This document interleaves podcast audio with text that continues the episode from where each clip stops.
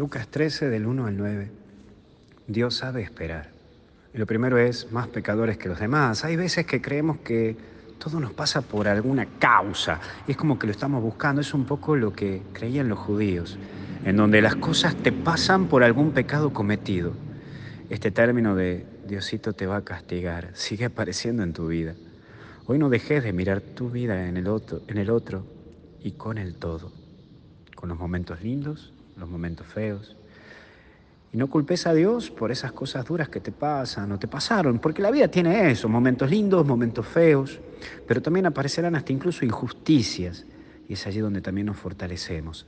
Recordad aquella frase de Omnia Bonum, todo es bueno, porque hasta incluso lo malo, si lo aprendes a ver, es el aprendizaje para toda tu vida. Y eso es bueno.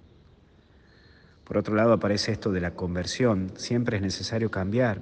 Y vos sabés que nunca es tarde para cambiar. Vos y yo, hasta el final de nuestras vidas, debemos luchar para seguir cambiando. Porque a día nuevo, luchas nuevas. Y es que así nunca debes conformarte con esto que hoy sos, sino que día a día tenés que ir sacando lo mejor de nosotros para los demás, lo mejor de vos para los demás. Y por último, dar fruto. Estamos llamados a trabajar en nuestra vida para dar lo mejor de uno. Eso que vos tenés es dar lo mejor de vos a los demás. Pero un árbol para dar fruto antes debe hacer un proceso interno, en donde incluso debe sacar de sí algo. Y si vos querés ser mejor persona y dar a otro lo mejor de vos, mira tu interior y fíjate qué es lo que tenés y qué podés asumir en vos para luego darte. Lo que hoy das a los demás es producto de todo tu trabajo interior. Date tiempo para vos y así tendrás ese don para darte a los demás. Que Dios te bendiga, te acompañe y te proteja.